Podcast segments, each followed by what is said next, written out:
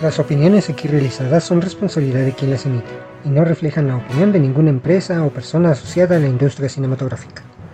Los temas aquí presentados son para entretenimiento e información. Los derechos sobre las obras comentadas son propiedad de sus respectivos autores. Síguenme en mis redes sociales. Facebook, diagonal, Kike Cinefilo. Twitter, arroba Cinefilo Kike. En Instagram, arroba Kike-Cinefilo. Busca mis videos en el canal de YouTube Kike Cinefilo. Dale a la campanita y suscríbete. Y estoy disponible en Spotify, Google Podcast y Apple Podcast. Bienvenidos a Kike Cinefilo, el podcast donde hablamos de cine y un poquito más. El día de hoy dedicaremos nuestro episodio a hablar de una de las culturas más enigmáticas del norte de Europa, los vikingos. Como conoceremos un poco acerca de ellos y las películas que se han hecho en base a sus historias. Comenzamos.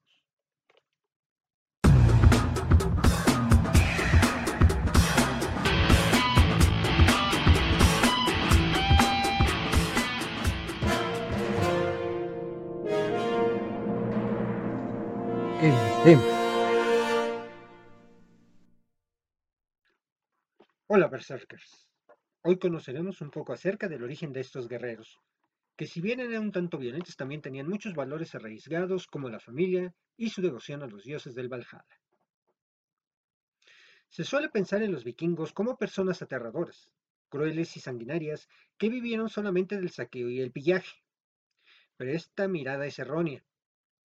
La historia del pueblo vikingo es mucho más rica y compleja. Como veremos en este episodio, guerras, conquistas, reinos y viajes son las marcas de esta civilización. La historia de los vikingos nos muestra un viaje épico al pasado con multitud de ingredientes. Choque de culturas, batallas épicas, descubrimiento de tierras. Se ambienta en una época de histerismo religioso y enfrentamientos continuos en lo que una vez fue el Imperio Romano. Casi, sin previo aviso, unos paganos, unos paganos procedientes del desconocido norte de Europa irrumpieron para poner en serios apuros tanto a cristianos como a musulmanes. En los poco más de tres siglos que dura la época vikinga, entre los años 793 y 1100, los escandinavos dejaron una huella imborrable en la historia de Europa. Y sin embargo, la historia de los vikingos es todavía desconocida en su mayor parte. Para desterrar tópicos y aportar un poco de luz, he preparado este repaso cronológico de su historia. Los vikingos forman parte de los pueblos germánicos. Por ello, compartían diversas semejanzas culturales con la, región, con la religión animista y una raíz idiomática común. El norte de Europa siempre había sido una región no solo lejana y aislada del resto de Europa, sino pobre económicamente hablando, la tierra fría y montañosa impedía un desarrollo de la agricultura.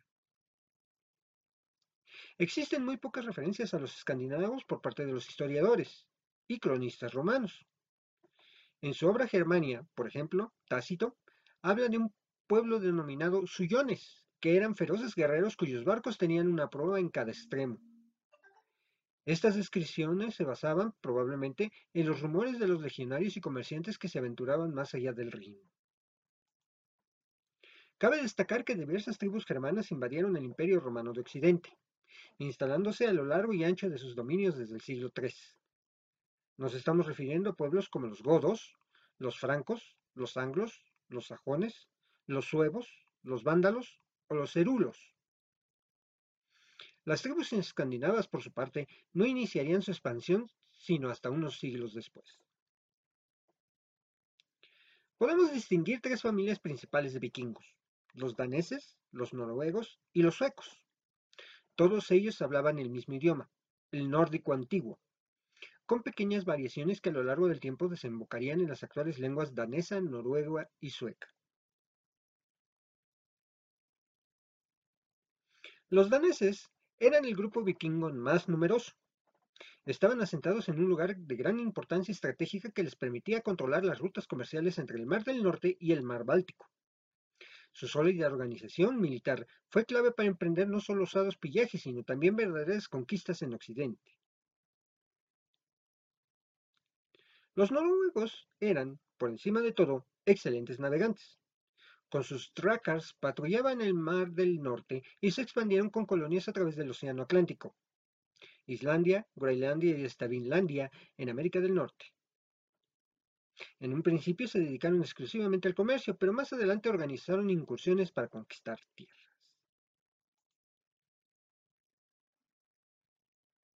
A diferencia de sus primos, los suecos se centraron más en Europa Oriental.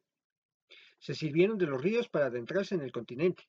Entre otras proezas, fundaron el Rus de Kiev y llegaron incluso a Constantinopla. Como ya comenté, Escandinavia era un territorio pobre y montañoso. Y entonces, ¿cómo pudieron los vikingos armarse de valor y lanzarse a atacar otros reinos de Europa? Se dieron una combinación de circunstancias para que, a partir del siglo VIII, estos nórdicos pudieran, pusieran en jaque a media Europa. El desarrollo de las técnicas agrícolas provocó una superpoblación, la presión demográfica en un territorio estéril y muy accidentado incentivó la búsqueda de nuevas tierras. El conocimiento de sistemas de, navegación muy avanzados, los barcos vikingos se desplazaban rápidamente mientras que sus pilotos utilizaban recursos como la piedra solar vikinga para orientarse en el mar. Con la caída del Imperio Romano ocurrida en el año 476, las rutas comerciales se vieron muy perjudicadas, no hay que olvidar que los vikingos eran, ante todo, agricultores y experimentados mercaderes. Las luchas entre los nuevos reinos europeos afectó mucho al comercio. La división de Europa en varios reinos. Además, el otrora poderoso imperio carolingio también fue fragmentado, mientras que Inglaterra estaba sumida en guerras internas. La, la hegemonía marítima dado que los francos arrasaron las flotas de los frisios y no había una potencia naval similar. La progresiva unificación de los clanes escandinavos. Esto provocó, por un lado, expediciones más ambiciosas y por el otro, las tribus menos poderosas buscaron tierras en el exterior para asentarse. En el año 793 arranca el periodo más importante de la historia de los vikingos, la conocida como Era Vikinga. Todos los factores que acabamos de exponer propiciaban que estos nórdicos buscaran un futuro fuera de sus tierras de origen. La era vikinga se inicia oficialmente con el ataque al monasterio de Lindisfarne de 793. Una expedición escandinava saqueó el monasterio como las aldeas próximas en la costa del norte de Inglaterra, por entonces en el reino de Northumbria. Unos años antes, los vikingos ya habían protagonizado un altercado en Portland, al sur de Inglaterra. Sin embargo, los contactos con las islas del Mar del Norte eran bastante anteriores. A principios del siglo VII, por ejemplo, los nórdicos atacaron las islas Shetland, las Orcadas y las Hébridas. Al principio, los vikingos atacaron monasterios de la costa británica que estaban pocos defendidos y solían reunir riquezas. Se trataba de saqueos fugaces y poco arriesgados, realizados por pequeñas flotas y sin unas personalidades importantes al mando. Así, a Lindisfarne le sucedieron pronto los de la abadía inglesa de Monkwearmouth Yarrow en 794, la abadía de Iona en 795, 802, 806 y 825 respectivamente, y esta que se encuentra, esto, esta abadía se encontraba en la isla escocesa, en una isla escocesa, perdón, y el de Inishbofin de 795 en Irlanda. Si bien el primer objetivo fueron las islas británicas, los vikingos pronto pusieron su mirada en el litoral del continente. Así, en el año 794 atacaron Bretaña. En 834 los Países Bajos y en 844 la costa mediterránea. De hecho, la primera estancia de los vikingos en España tuvo lugar en el año 844. La Inglaterra fracturada siguió siendo un, objetivo primordial para los daneses, mientras que los noruegos empezaron a controlar el litoral de la Irlanda en este periodo. La cosecha de éxitos incrementó la ambición de los piratas nórdicos, hasta el punto que sometieron al asedio y saqueo grandes ciudades de la época, por ejemplo, Ragnar Lothbrok remontó el río Sena en el 845 para lanzar el primero de los tres ataques vikingos a París. Otras urbes importantes saqueadas durante la época vikinga fueron Córdoba, Sevilla, Lisboa, Burdeos, Toulouse, Hamburgo o Londres. Los vikingos mantuvieron en alerta a media Europa por sus saqueos en las actuales Inglaterra, Francia, Italia, Alemania y España. Remontaban ríos gracias al poco calado de sus dracars y se marchaban tras breves pillajes. En esta segunda etapa ya vemos nobles y reyes liderando las expediciones que ya contaban con más efectivos y mejor organización. Pese a lo fructífero de la mayoría de sus expediciones veraniegas, los vikingos pasaron de enfocarse a la conquista a mediados del siglo IX. Al fin y al cabo, este pueblo escandinavo constaba sobre todo de granjeros que buscaban tierras fértiles para sentarse. En el año 850, los daneses no solo atacaron Inglaterra durante el verano, sino que pasaron el invierno en campamentos. En el año 866 conquistaron la capital de Northumbria, Eufforthwick, actual York, y para entonces ya dominaban una parte importante de Inglaterra con sus asentamientos y conquistas. La decisiva derrota danesa de 878 a manos de Alfredo I de Wessex marca un antes y un después. A partir de la batalla de Eddington, Inglaterra fue dividida en dos. La mitad sudeste para los sajones y la nordeste para los nórdicos. El caudillo vikingo Guthrum el Viejo fue obligado a bautizarse y a partir de ese momento los daneses fueron perdiendo poder y tierras ante las acometidas sajones. Por su parte, los noruegos controlaban Irlanda desde el 853 gracias a alianzas con reyes locales y fundaron Dublín. Además, colonizaron de forma efectiva archipiélagos como las Orcadas y las Shetland y empezaron a poblar Islandia a partir de 874.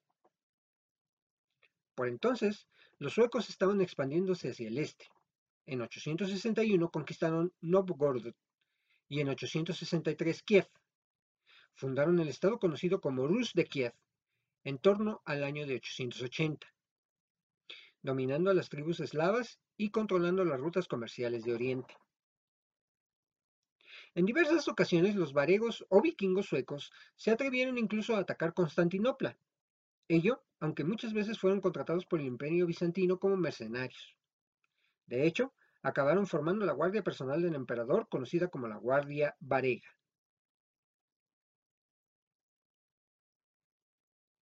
Durante esta etapa se producen numerosos acontecimientos de importancia.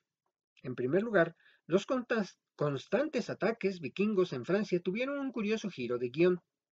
El líder vikingo Rollo, que había atacado París en 855, se convierte al cristianismo y se erige como duque de Normandía, al servicio del rey francés. Esta región del norte de Francia queda cedida a Charles Rollo, que se encargará de frenar las incursiones de sus paisanos.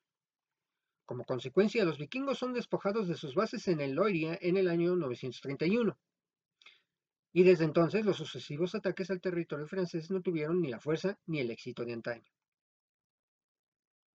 Otro evento importante es el hallazgo de Groenlandia, en torno al año 900, por el explorador noruego Gunnbjörn Ulfsson. Espero haberlo pronunciado bien.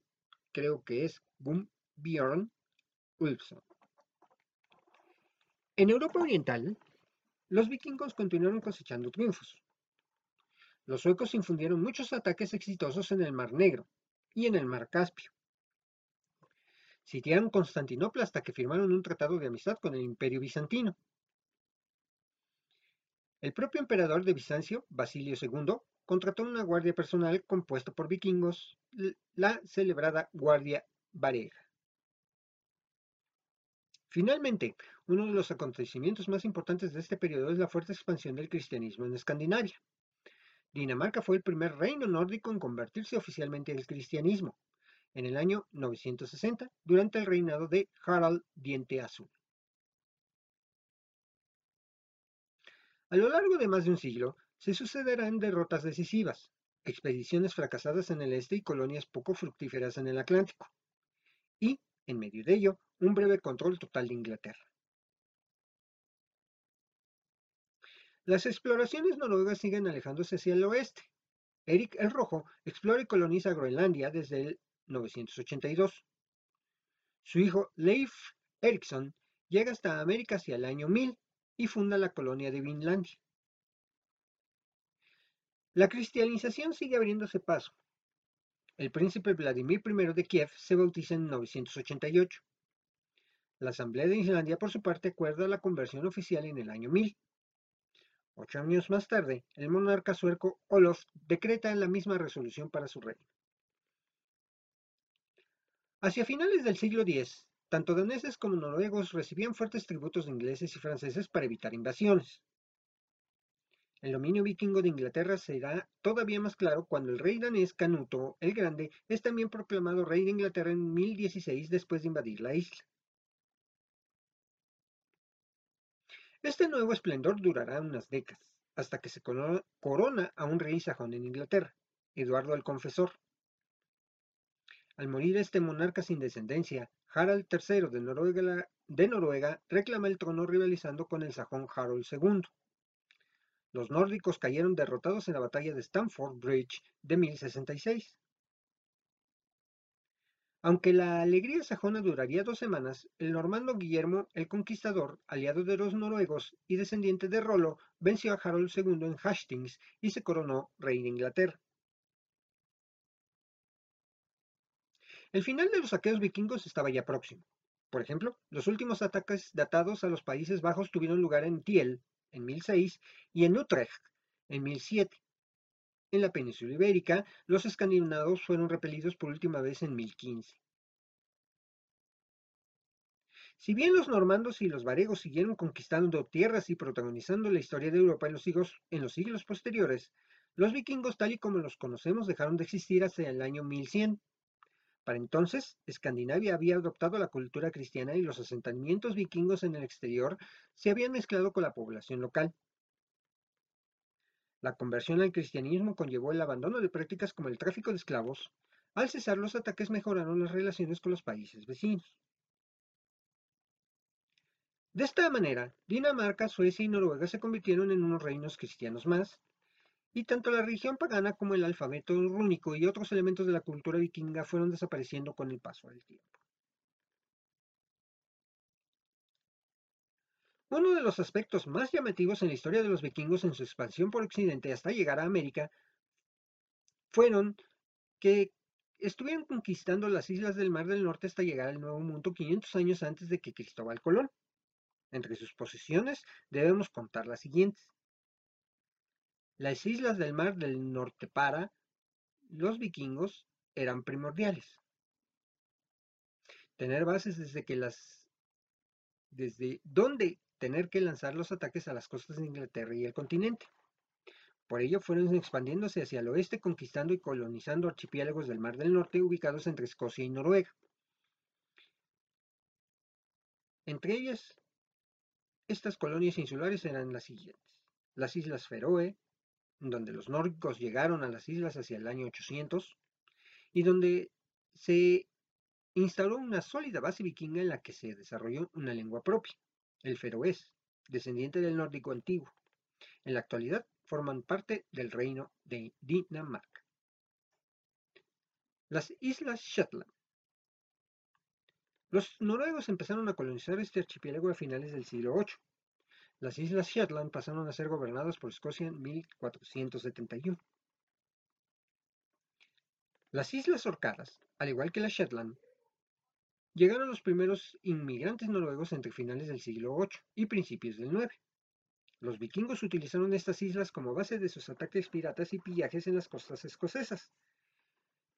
Estas fueron anexionadas por Escocia en 1472. Las Islas Hébridas, localizadas al oeste de Escocia, cayeron bajo el control noruego al final del siglo VIII. No volvieron a ser dominio escocés hasta 1266. Islandia fue descubierta por uno de los primeros colonos de las Islas Feroe. Los suecos, daneses y sobre todo noruegos la colonizaron a partir del año 874. Islandia, originalmente llamada Snaon o Tierra de Nieve, ha sido clave en las reconstrucciones de la historia de los vikingos por sus sagas y hallazgos. Se fundó el Estado Libre de Islandia en el 930, regido por el Amthing o Asamblea.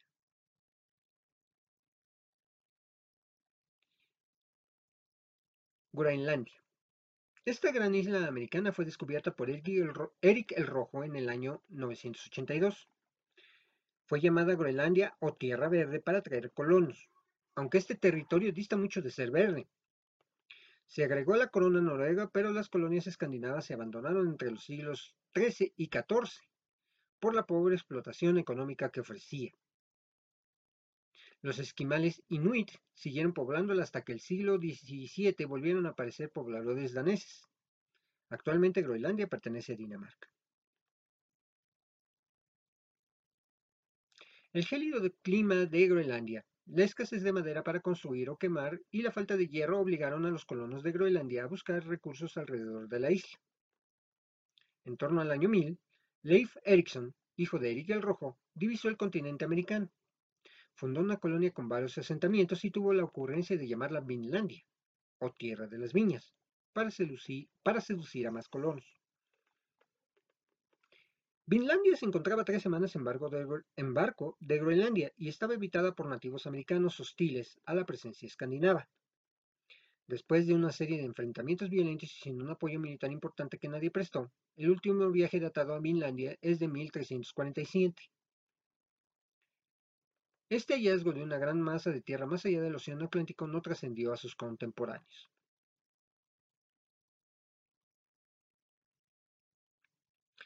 La religión vikinga se basa en la mitología nórdica, escandinava y germánica. Comprende una sucesión de creencias y leyendas de los pueblos escandinavos germanos, y también de aquellos que se sentarían en lugares como Islandia, Galia, Britania e Hispania. Desde estas zonas fueron recopiladas las fuentes que nos permitieron conocer todo sobre este tipo de religión. Determinar el origen de la religión vikinga no es nada fácil, y es que las leyendas y mitos que la componen fueron transmitidos de generación en generación. No obstante, los expertos que se encargan del estudio de la religión vikinga sitúan este origen entre los siglos 7 y 9. La mayoría de expertos coinciden en que el origen de la, religión vikinga lo encontramos en la isla Thule, una isla misteriosa que hoy en día se conoce como el Círculo Polar Ártico. Se piensa que ahí habitaría la raza hiperbórea y que los dioses se comunicaron con la misma a través de mitos y leyendas hasta alcanzar nuestros tiempos. Según las creencias de la mitología nórdica, Odín es el, el padre de todos los dioses y el creador de todo.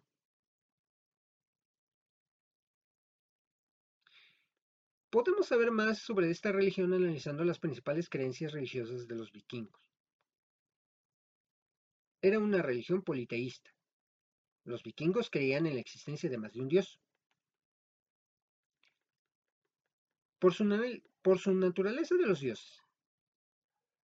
En la religión vikinga no eran especialmente altos ni poderosos, ni tan siquiera eran importantes. De hecho, se pensaba que todos los dioses estaban destinados a morir en lo que se conocía como el Ragnarok y tampoco eran omnipotentes. Creían en hacer sacrificios, a los dioses. Según las referencias, si no se hacían estos sacrificios se moría de una manera sorprendente. Por ejemplo, en más de un relato había muertes de guerreros atravesados por sus propias espadas. También creían en la existencia de fuerzas sobrenaturales a lo largo del mundo que no eran dioses. Por ejemplo, creían en elfos, trolls, ogros, gigantes y cualquiera de estas especies podrían enfrentarse con los seres humanos en cualquier momento. El Valhalla era el cielo en la mitología nórdica. Se creía que la mitad de los muertos en combate serían elegidos por Odín para viajar al Valhalla, por lo que era un honor morir en batalla. Estos serían guiados por las Valquirias. La otra mitad de los muertos irían al Folkvarn, regido por la diosa Freyja. Una de las creencias religiosas más importantes de los vikingos era este concepto, el del Voluspa. Este define el origen y el fin del mundo. Y es que en la religión vikinga se creía en un cataclismo que, destruiría todo. El Ragnar. De la cultura y la religión vikinga quedaron muchos vestigios que han conseguido llegar a nuestros días, tanto el vocabulario como en la cultura en general. Uno de los vestigios más importantes nos los encontramos en los días de la semana en inglés, alemán además de en otras lenguas de naturaleza escandinava. Como curiosidad, Richard Wagner se inspiraría en la cultura de la religión vikinga para crear algunas de sus obras, como es el caso de El Anillo del Nibelungo. Además, son muchos los autores los que se han inspirado en la religión vikinga para crear sus obras. Estas son, es una selección de las costumbres más estrafalarias que tenía la religión vikinga. Águila de sangre. Era una práctica salvaje de tortura que consistía en abrir la espalda a las personas torturadas con un arma afilada. Esta herida iría desde la columna hasta las costillas en forma de alas.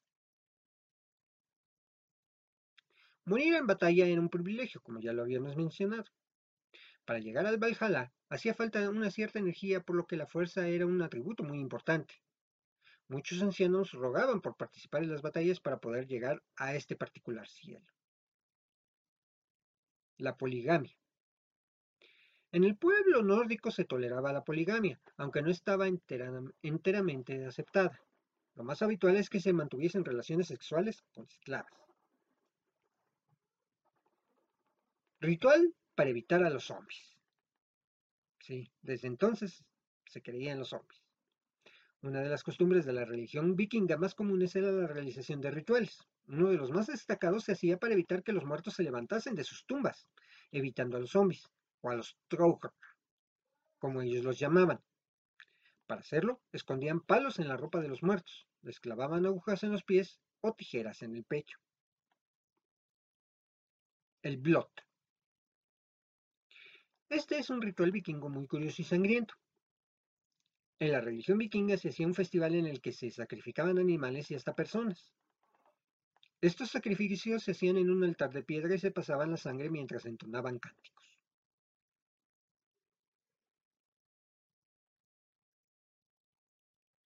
los rituales de Navidad. También se hacían muchos rituales en el solsticio de invierno. Se adornaban a los dioses, se decoraban árboles con ropa y los más pequeños se disfrazaban y entre otras muchas cosas. Los berserkers. Los vikingos eran unos vikingos muy duros que ni usaban armaduras en sus batallas, tenían pieles de su animal totémico como protección y se sometían a rituales extremos como ayudar a temperaturas elevadas, autohipnosis, etc.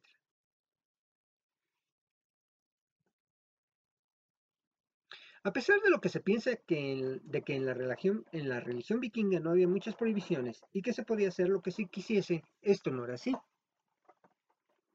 Aunque no son exactamente prohibiciones de la religión vikinga, los, estos respetaban mucho más a sus mujeres de lo que hemos podido ver en las películas o en las series de televisión.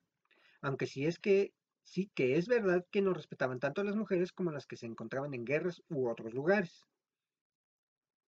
Las prohibiciones de la religión vikinga variaban también de la región o zona a la que nos refiramos. Y estos son los dioses de la religión vikinga más conocidos. Thor, no el de Marvel. Thor es un dios que se relaciona con la fuerza, con la guerra y con el poder. Se le representaba con barba, rubia o pelirroja y con un martillo que se llamaba Mjolnir. Odín era el dios de los dioses, el creador de todo. Se le relacionaba con la fuerza, inteligencia, astucia, fuerza y hasta tenía la capacidad de mutar para mejorar su capacidad mental. Freyja es la diosa del amor y fertilidad de la religión vikinga. Se le representaba con un vestuario con collares relucientes y preciosos, además de que con un plumaje que, según se cree, le permitiría volar por los inframundos. Cir es el guerrero absoluto, sabio y justo.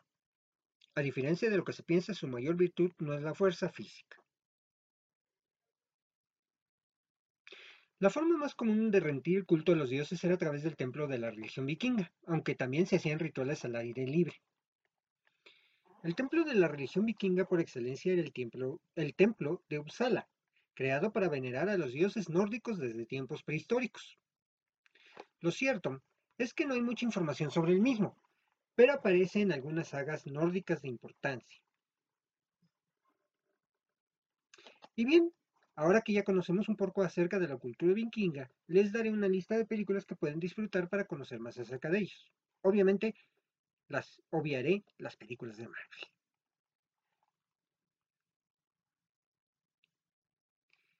La primera película es Viking Destiny, también conocida como Of Gods and Warriors. Es una película de 2018 dirigida por David L. G. Hughes. Esta película fue estrenada el 5 de octubre de 2018. Una princesa vikinga, Demetrio, se ve obligada a huir de su reino después de ser incriminada por el asesinato de su padre, el rey.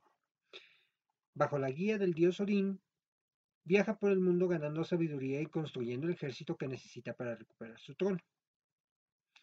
Esta película fue filmada entre el 8 de junio y el 12 de julio de 2017 en Leslie Hill, Red Hall, Ballycarry y O'Hara Brook House, cerca de Ballymoney en Irlanda del Norte. La película fue recibida en gran medida negativamente por los críticos. Kat Clark de The Guardian lo describió como fantásticamente de madera y actuado de manera Dot Healy. Y Janet Kausulis de The New York Times la resumió como tonterías nórdicas de bajo presupuesto. En contraste, James Hanton de Star Wars afirmó que de las películas vikingas en circulación, esta golpea por encima de su peso en comparación con muchas y Flashback Film Review comentó que ofrece un estándar muy alto de actuación frente a la cámara y un fuerte, filmatismo detrás de ella.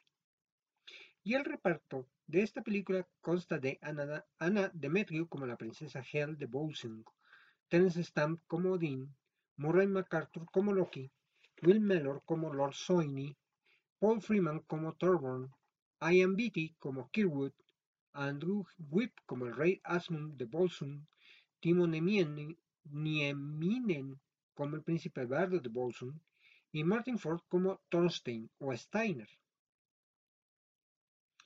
Esta película se estrenó en DVD en los Estados Unidos en 2018 y está en el catálogo de Netflix desde 2019.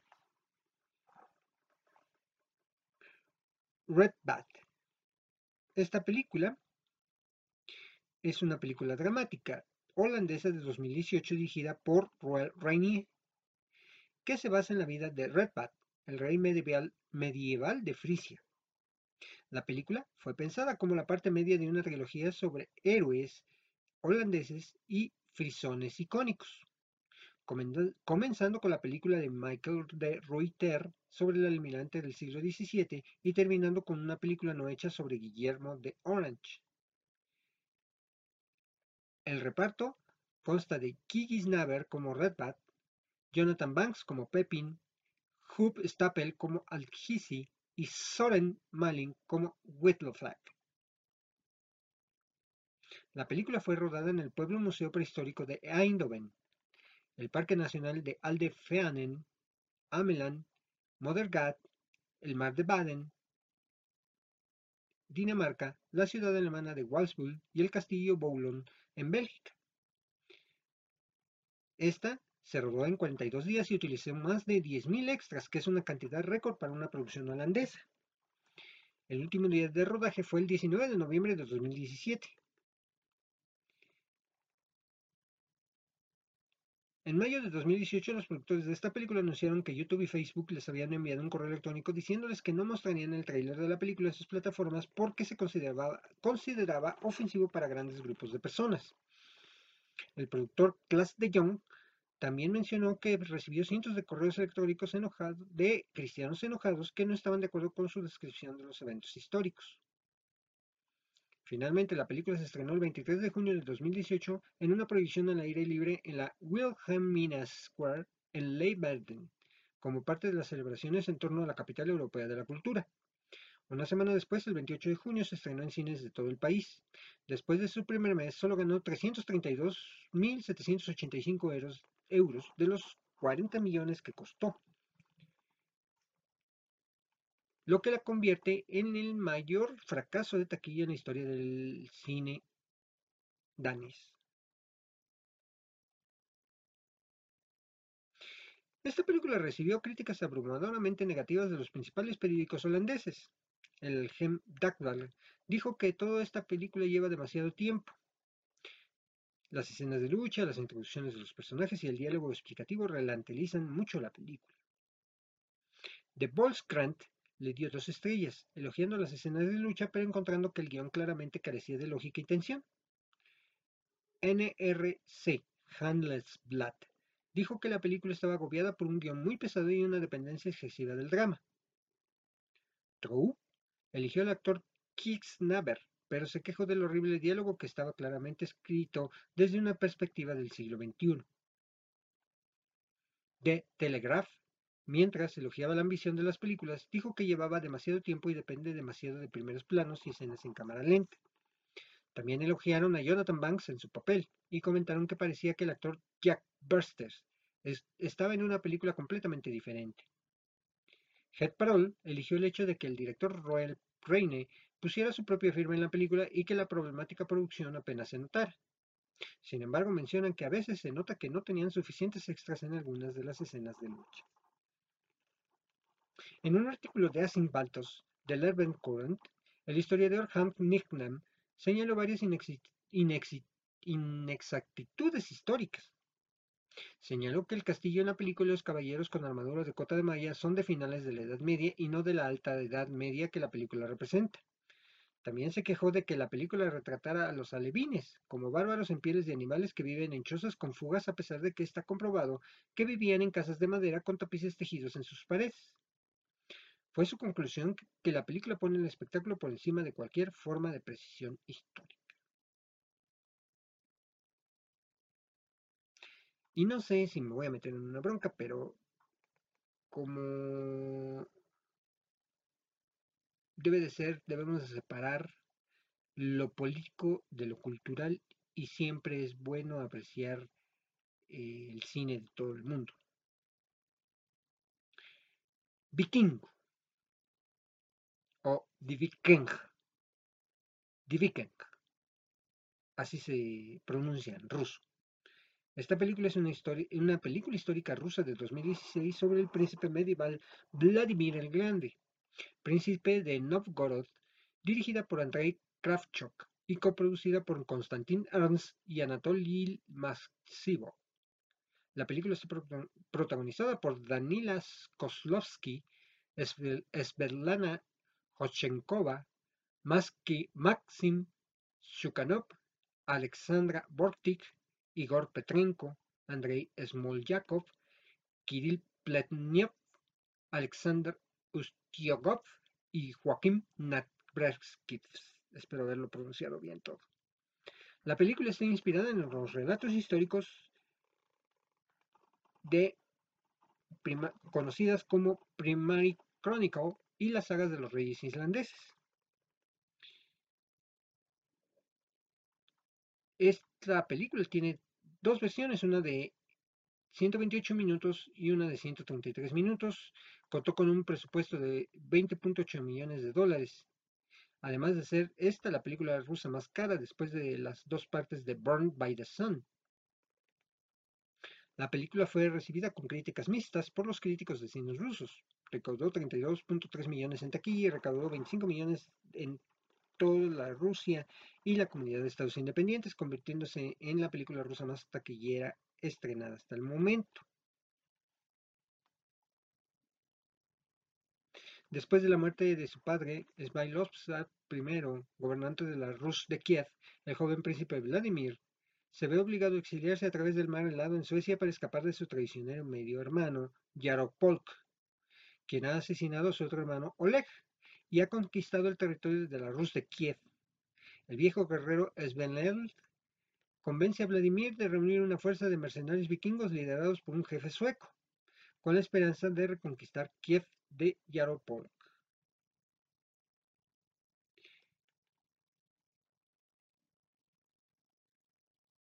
A pesar de que esta película en su mayoría de los actores eran rusos, También se presentó en esta película al actor sueco Joaquín Naktekerskiv, el canadiense John DeSantis y la actriz bielorrusa Alexandra Bortik.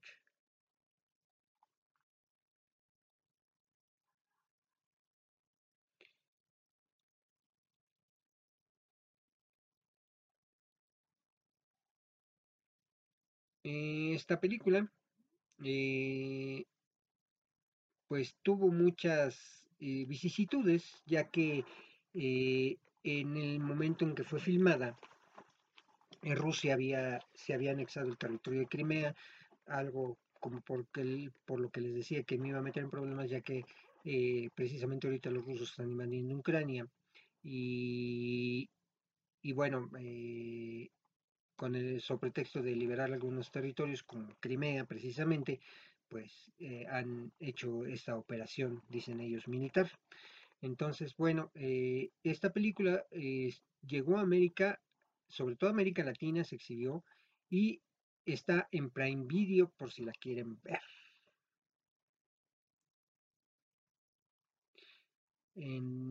es una visto trailers de la película, se ve que está muy buena, la voy a ver, no la he visto yo, pero es parte de las recomendaciones que he encontrado en los sitios web.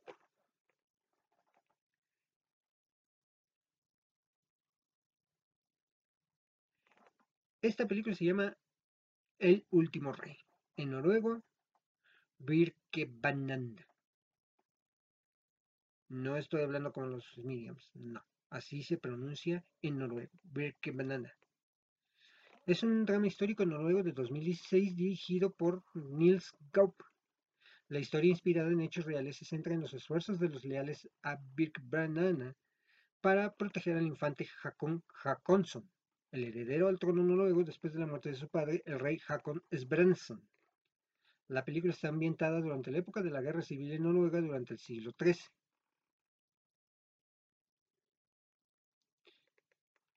Esta película cuenta con el reparto de Jacob of Tebro como Sternbrand, Christopher Flipwood como Tronstein, Paul Sverre Van Heim Hagen como Kisl y Søren Bonhar como Ingelhar.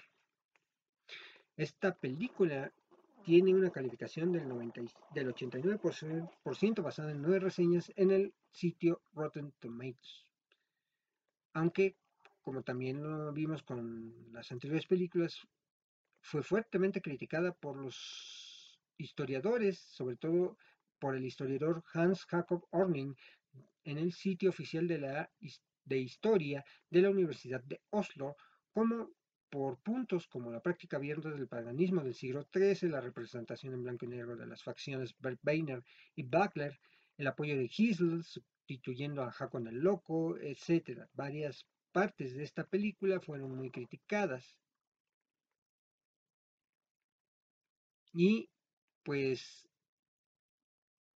eh, muchas cosas que no se apagaron eh, a esta película. Y, cabe recordar, como lo he venido hablando en, episodios anteriores, cuando nos referimos a las biopics o a las películas históricas, los productores muchas veces por dramatizar demasiado eh, incluyen hechos o sucesos que no ocurrieron y desvirtúan la historia real.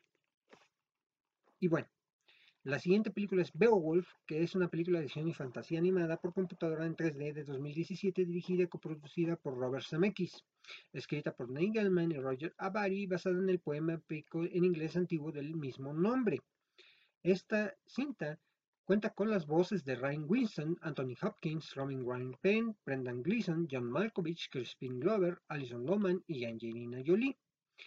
Esta eh, animación presenta eh, pues la técnica también de la captura de movimiento en acción en vivo, como ya lo platicamos en su momento con The Polar Express. Eh, esta película se estrenó el 5 de noviembre de 2007, de, sí, 5 de noviembre de 2007 y por Paramount Pictures y con Warner Brothers manejando la distribución internacional.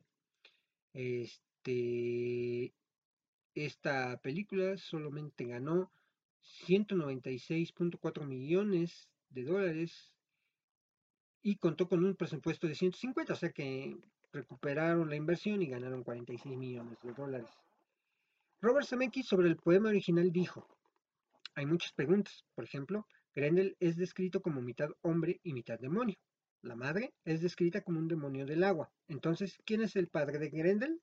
Grendel siempre arrastra a los hombres vivos a la cueva. ¿Por qué? ¿Por qué nunca ataca a Hrothgar?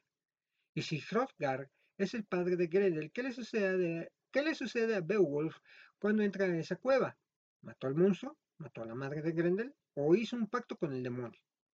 Fueron este tipo de preguntas las que nos permitieron explorar más profundamente en el mito y de una manera que no creo que bastarde el mito original. Creo que en realidad es un examen más profundo de ello. Así que estas eh, ideas de Robert Zemeckis al adaptar el poema de Beowulf este, fue duramente también criticada por los académicos. Por ejemplo, los académicos eh, dicen que los cambios a la historia real fueron, por ejemplo, la representación de Beowulf como un hombre defectuoso, la representación de Hotgrar como un alcohólico mujeriego, la representación de Unfer como cristiano, la representación de Grendel como una criatura infantil de aspecto enfermizo, similar al personaje de Gollum de Tolkien, en lugar de ser un monstruo de demonio salvaje, el funeral de Beowulf, el retrato de la madre de Grendel como una hermosa seductora, más bien un sucubo que lleva a Grendel como el hijo de Hotgrar y al dragón como el hijo de Beowulf, que también es el caso en la trama de la película de 1999, con la excepción de que el dragón está completamente ausente allí. El hecho de que Beowulf se convirtiera en gobernante de Dinamarca en lugar de su Getland natal. Así que bueno, eh, todas estas eh, historias acerca de Beowulf fueron cambiadas al momento de eh, adaptar la historia. Y estas son eh, algunas de las películas más importantes, como podemos ver, pues, no nada más vemos el cine hollywoodense, sino está el cine holandés, está el cine danés, está el cine ruso y está el cine americano, que nos dan distintas perspectivas de lo que fueron los vikingos. Así que bueno, eh, y dejo en el tintero tratamiento de películas como Cómo estrenar a tu dragón y Asterix y Obelix, que merecen un programa aparte, porque bueno, pues, a pesar de que tratan de vikingos, pues tienen otro tipo de, de, historias que no necesariamente tienen que ver con la eh, historia tal cual de aquellos lugares del norte de Europa. Continuamos, Berserkers.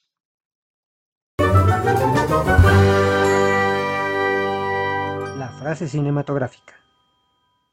La frase cinematográfica de la semana es, tú no puedes manejar la verdad.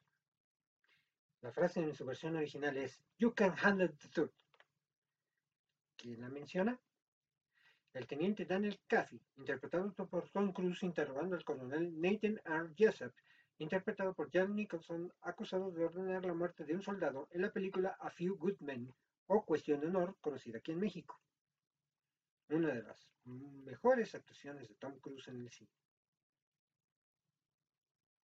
Gracias a todos ustedes por seguir este proyecto que está creciendo. Les recuerdo seguirme en mis redes sociales. Estoy a pendiente de sus comentarios y si gustan preguntar, lo pueden hacer libremente. Y para despedir, un brindis.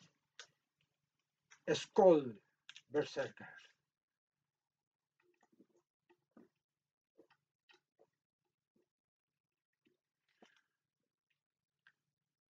Tot de Fog on the Hasta pronto.